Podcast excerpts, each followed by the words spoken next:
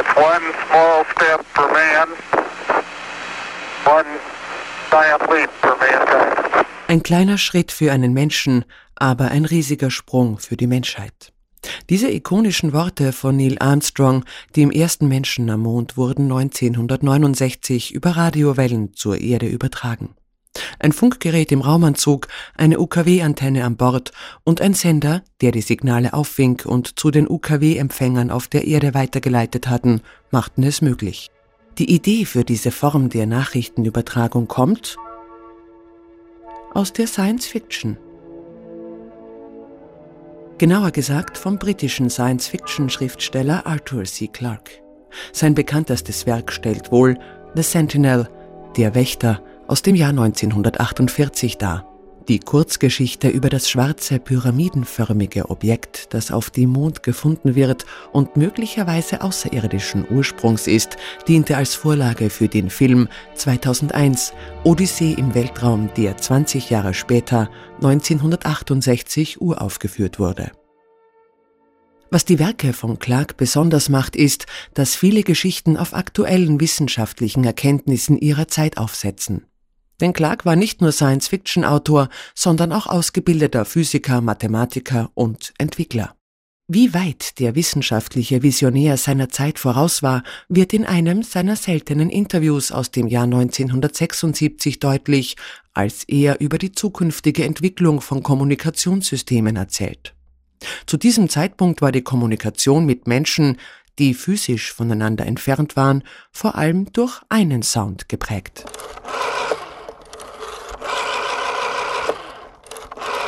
Das Geräusch der Wählscheibe vom Telefon, wenn man die analoge Welt verließ.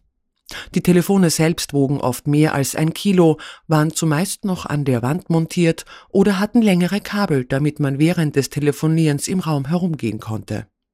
In den Augen des Visionärs Arthur C. Clarke stellte das einen technologischen Zwischenschritt dar. Als er vor 47 Jahren über die zukünftige Entwicklung von Kommunikationssystemen erzählte, die im Kontext der Zeit surreal schienen.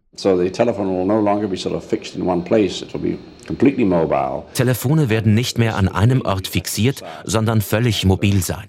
Was auch bedeutet, dass man von jedem jederzeit erreicht werden kann. Das wird die Gesellschaft stark umstrukturieren. Ich denke aber auch an eine Art hocheffizienter Fernsehbildschirm mit einer Tastatur. Darüber kann man dann jede Art von Information in Echtzeit an seine Freunde schicken. Man kann darüber telefonieren oder nach Informationen suchen. Flugtickets, Preise von Supermarktartikel oder Bücher, die man lesen will. Man kann dieser Fernsehmaschine sagen, wo die Interessen liegen, zum Beispiel im Sport. Und die Maschine wird die Informationen suchen und bereitstellen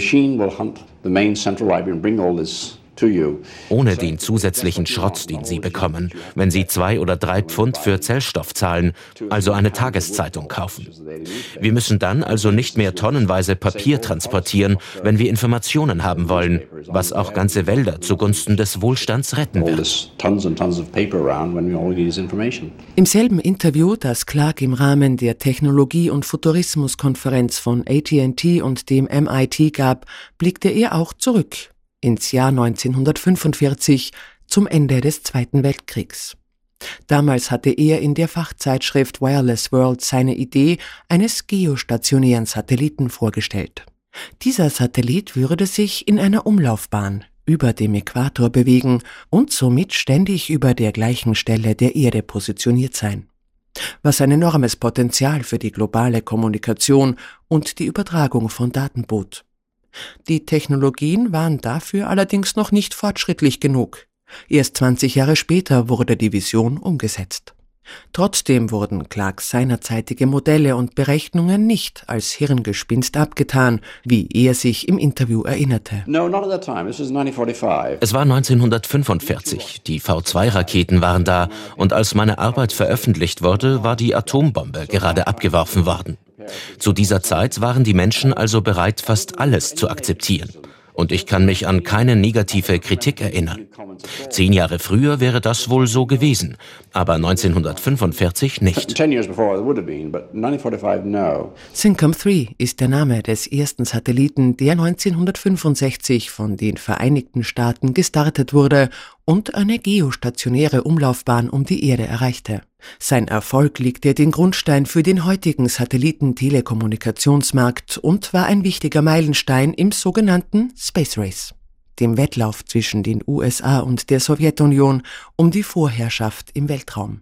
Insgesamt gab die USA im Zeitraum zwischen dem Start des Sputnik-Satelliten durch die Sowjetunion 1957 und der Mondlandung im Jahr 1969 rund 30 Milliarden Dollar für den Wettlauf ins All aus.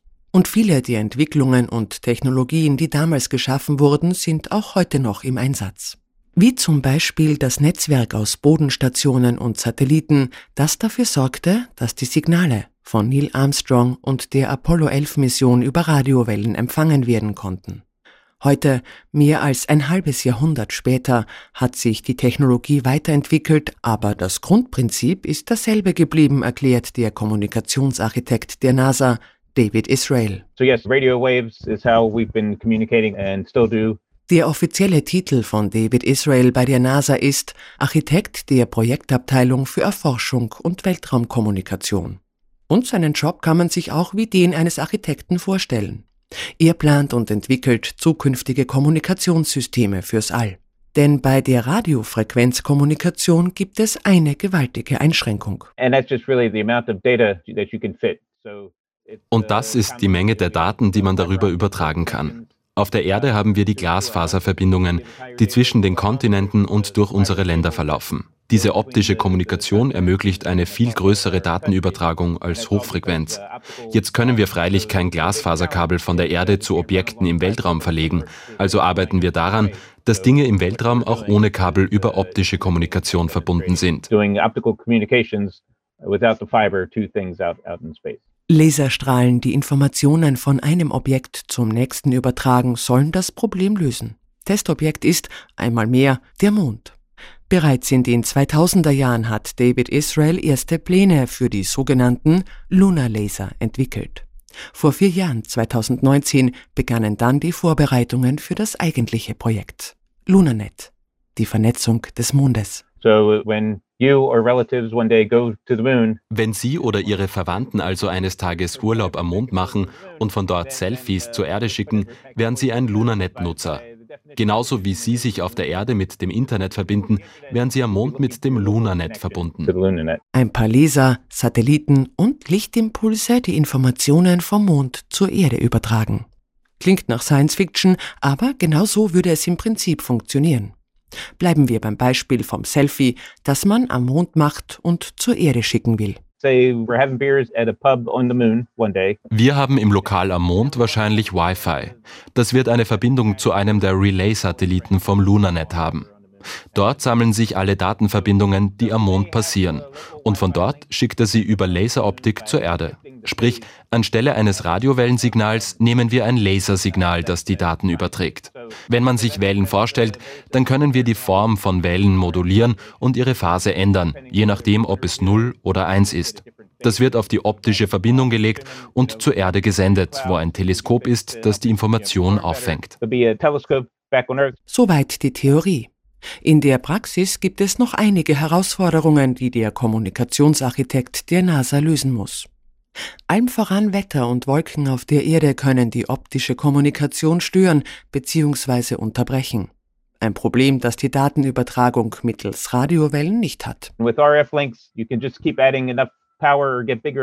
Da erhöht man einfach die Sendeleistung oder stellt größere Antennen auf. In 95 Prozent der Fälle kommt man so mit den Wetterbedingungen zurecht. Wenn bei optischen Verbindungen eine dicke Wolke auftaucht, kann man nichts mehr machen.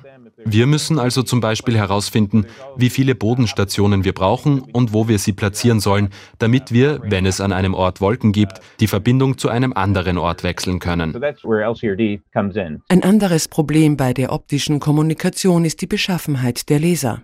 Denn um Daten zu übertragen, muss das Laserlicht möglichst präzise auf den Empfänger gerichtet sein, und das wird mit zunehmender Entfernung immer schwieriger. Das können Sie zu Hause als Experiment ausprobieren. Versuchen Sie mit einem Laserpointer einen kleinen Punkt an der Wand zu treffen. Dann gehen Sie immer weiter von der Wand weg und Sie werden merken, dass der Punkt immer stärker hin und her wandert. Wenn Sie eine Katze besitzen, wird die sehr begeistert sein, wenn es für sie immer schwieriger wird, den Punkt genau aufs Ziel zu halten. Und so ist das im Prinzip auch für uns. Das Zurücksenden eines Laserstrahls zur Erde wird umso schwieriger, je weiter die Entfernung ist. Dazu kommt, dass Raumschiffe sich bewegen, die Erde sich dreht und auch ihre Position im Raum verändert. Also Rund 370 Millionen Kilometer von der Erde entfernt, im Asteroidengürtel zwischen Mars und Jupiter, befindet sich der Asteroid namens Psyche. Im Oktober dieses Jahres, wenn die gleichnamige NASA-Mission zum Asteroiden startet, wird die Laserkommunikationstechnologie auf ihre Eignung für die Übertragung von Daten über weite Entfernungen getestet. Derzeit beträgt die höchste Datenrate, die für eine Laserkommunikationsverbindung mit dem Mars angepeilt wird, 200 Megabit pro Sekunde. Im Vergleich zu vielen Haushalten auf der Erde also noch relativ gering und es gibt noch Verbesserungsbedarf. Der näher gelegene Mond mit seinem Lunarnet dient für Raumfahrtorganisationen wie NASA oder das europäische Pendant ESA als eine Art Versuchslabor. Dort können sie herausfinden, wie Menschen über einen längeren Zeitraum im All überleben können, um sich auf zukünftige bemannte Missionen wie etwa zum Mars, vorzubereiten. Dabei geht es um die Bereitstellung von Sauerstoff und Wasser sowie um die Organisation des täglichen Lebens. Bei den ersten wissenschaftlichen Missionen oder Expeditionen, um nach potenziellen Abbauressourcen zu suchen, muss man natürlich auch wissen, wie man untereinander auf der Mondoberfläche bzw. wie man mit der Erde kommuniziert, um Daten und Informationen zu übertragen. So spannend Raumfahrtmissionen zu Asteroiden und Planeten sind, im Hintergrund sind es Menschen wie David Israel, die oft in jahrzehntelanger Arbeit dafür sorgen, dass eine Mission am Ende reibungslos funktioniert. Denn für eine erfolgreiche Raumfahrtmission ist eine bestehende Kommunikationsinfrastruktur zentral. Ohne sie wäre eine verlässliche Kommunikation zwischen der Erde und Raumschiffen oder Astronautinnen und Astronauten im All unmöglich. Ich hoffe, dass ich ein wenig vermitteln konnte, dass wir als Architektinnen und Architekten der Kommunikations- und Navigationsinfrastruktur auch ein wenig die stillen, unbesungenen Heldinnen und Helden sind, Menschen bemerken zumeist erst, wie wichtig die Infrastruktur ist, wenn sie nicht mehr funktioniert. Niemand macht sich groß über die Handyverbindung Gedanken, außer wenn sie plötzlich weg ist. Unsere Aufgabe ist, dies alles zum Funktionieren zu bringen, und das stellt oft eine große Herausforderung dar. Ein Kollege von mir widerspricht oft der Aussage, dass nur Astronauten als Teil der bemannten Raumfahrt betrachtet werden sollten. Denn letztendlich ist alles im Weltraum menschliche Raumfahrt denn es braucht Menschen, um diese Dinge zu bauen und umzusetzen.